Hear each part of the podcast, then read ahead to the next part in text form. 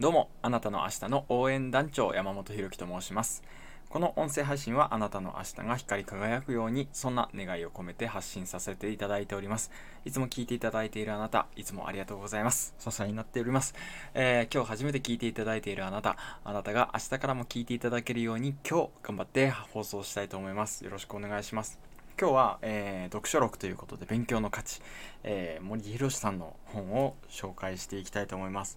昨日一昨日でラジオで言ったことなんかはこの勉強の価値っていう本を聞きながら読みながら、えー話した内容なので被る内容がもうものすごくたくさんありますしこの本から影響を受けて話した内容ばかりなのでもしかしたらもうこれをお聞きのあなたはですね2回目3回目の聞いた話でああこんな話って聞いたよなっていうところもあるかもしれませんが何せですねこれ森博さん僕から見るとすごく頭の切れるずば抜けた方のお話でもう参考になることしかなかったのでぜひあの最後まで聞いていただければ嬉しい限りです。よろしくお願いします。まず森博さんね最初から尖っていて、えー何かというと学校というか勉強なんて楽しいはずがないっていうふうに言ってるんですよね。もちろん勉強の中にも楽しい瞬間はあるし部分的に楽しい部分はあるだろうって。ただ、えー勉強そのものが楽しいっていうことはあまりないだろうっていうふうに言ってるんですね。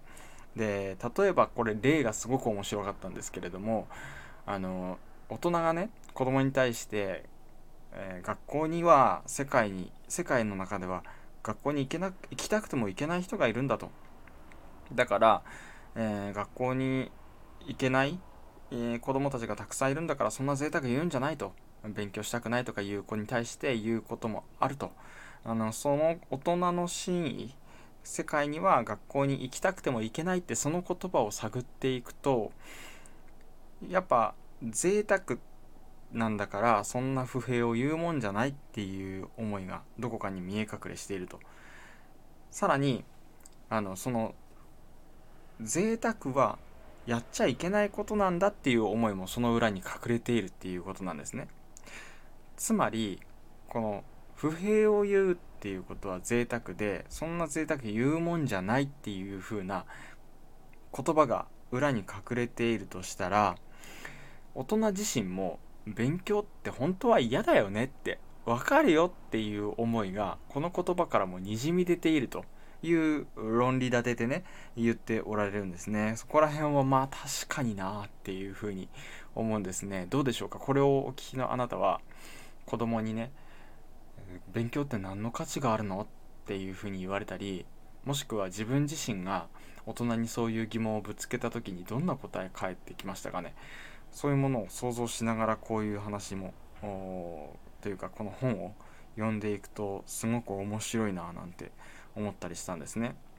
で最近勉強は楽しくしようっていう風な工夫がいろいろなされているけど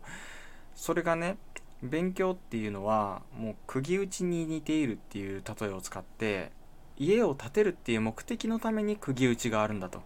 決して、うん、釘打ちが勉強のようにね、えー何かこう発明をしたりとか新しい科学技術を発展させるために勉強があるんだって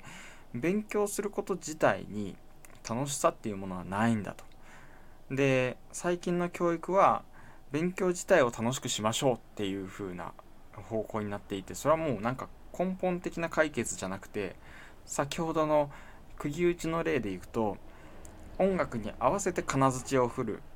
それによって楽しく釘打ちをしましょうっていう風ななんか根本的にね それって楽しいって言えるのかなっていう一時しのぎであったりとか勉強そのものの魅力って伝わるのかなっていうところを疑問だっていう風なことを言われているのがものすごくねああ確かになって。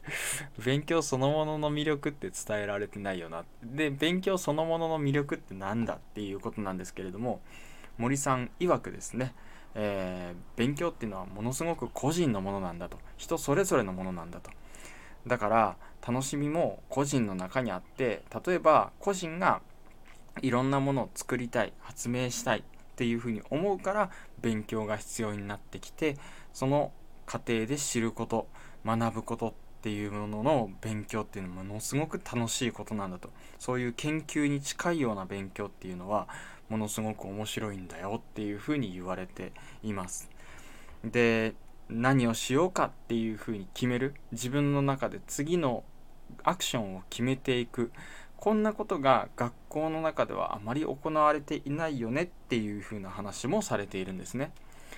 えー、例えばチームプレーでテストを受けるっていうこともなければ議論を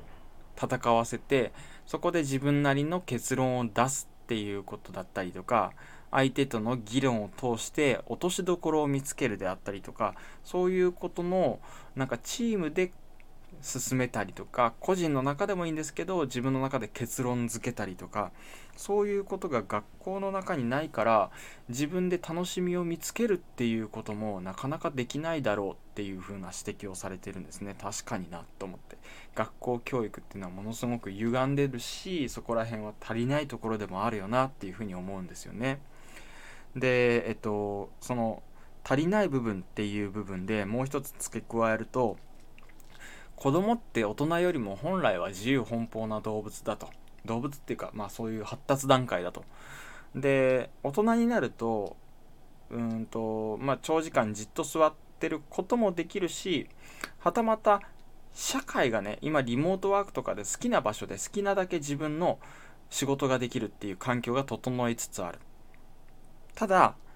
子供はそうなってないと。子供は自分で選びたくても長時間椅子に座って拘束される。っていうことを強制されてそうでなければ何か負け組のようにですね落ちこぼれ扱いをされていく。というような。なんか本来自由奔放であるはずの子供がこうガッと締め付けられてでなんか世の中のふるいにかけられているようなのが学校のシステムとしておかしくないかというふうなこんな主張をされてるんですね。ちょっと胸が痛くなるというか私自身中学校でねそういうような指導をしていた経験もありますからうわーと思ってうわー確かにやらかしてたな俺みたいな。立ち歩いてもいいし家で勉強をしてきてもいいみたいなねそんな自由な教育の制度っていうのは今の現行の教育制度にはないっていうふうに、えー、ないというか選択肢が少ないということですよね。確かになと思って。だからこの学校教育が向いてない人もいるんだと。それでいける人もいれば向いてない人もいるんだっていう理解が大切なんだろうっていうことを言われているんですね。だからこそこう選択肢っていうのは多い方がいいんだろうなって改めて僕自身も気づくことができたし、えー、学校の先生はね森さん指摘しててすごく面白いなと思ったのは学校の先生っていうのは一流じゃないんだと。その分野で一流だったら研究者とかになってると。二流とか三流でその分野の専門性を極めきれなかった人がその分野を教えてるんだと。いうふうに言われてるんですね。確かにそのスポーツでも何でもそうですけどもスポーツで教えるのがピカイチにうまかったらプロスポーツの監督とかコーチとかになってるだろうし、えー、はたまた教科の方で数学とかでえー、極めていけばですね数学で研究職として食っていくこともできる。その方が経済的にも安定しているし時間的にも有利だというふうに言われている。確かに。先生っていうのは二流なんですよ。もしかしたら三流なんですよ。その分野においてはね。でも世の中的には何でもできるみたいに思われてるみたいな。なんかそんなところもなんか世の中の歪みをついてて面白いなーなんて読んでて面白い本ですが最後にですねこの本の対象を森さん自身言ってるんですけれどもこの本は子供向けの本じゃないし子供に勉強させたい親が読んでもほぼ意味がないって言ってるんですね。じゃあ誰に向けて書いてるんだって思うんですけど森さん自身のですねここら辺の割り切りの尖りっていうかなんかすごい出てるなって色が思いましたね。だからこそ森さんが主張する理想の姿って言ったら変ですけども教育の姿は親が勉強に熱中している姿を見せることこそが子供に何か楽しいことがあるんだなって思わせて子供に勉強しなさいというふうに声かけしなくても伝わっていく。教育とは本来そういうものではないか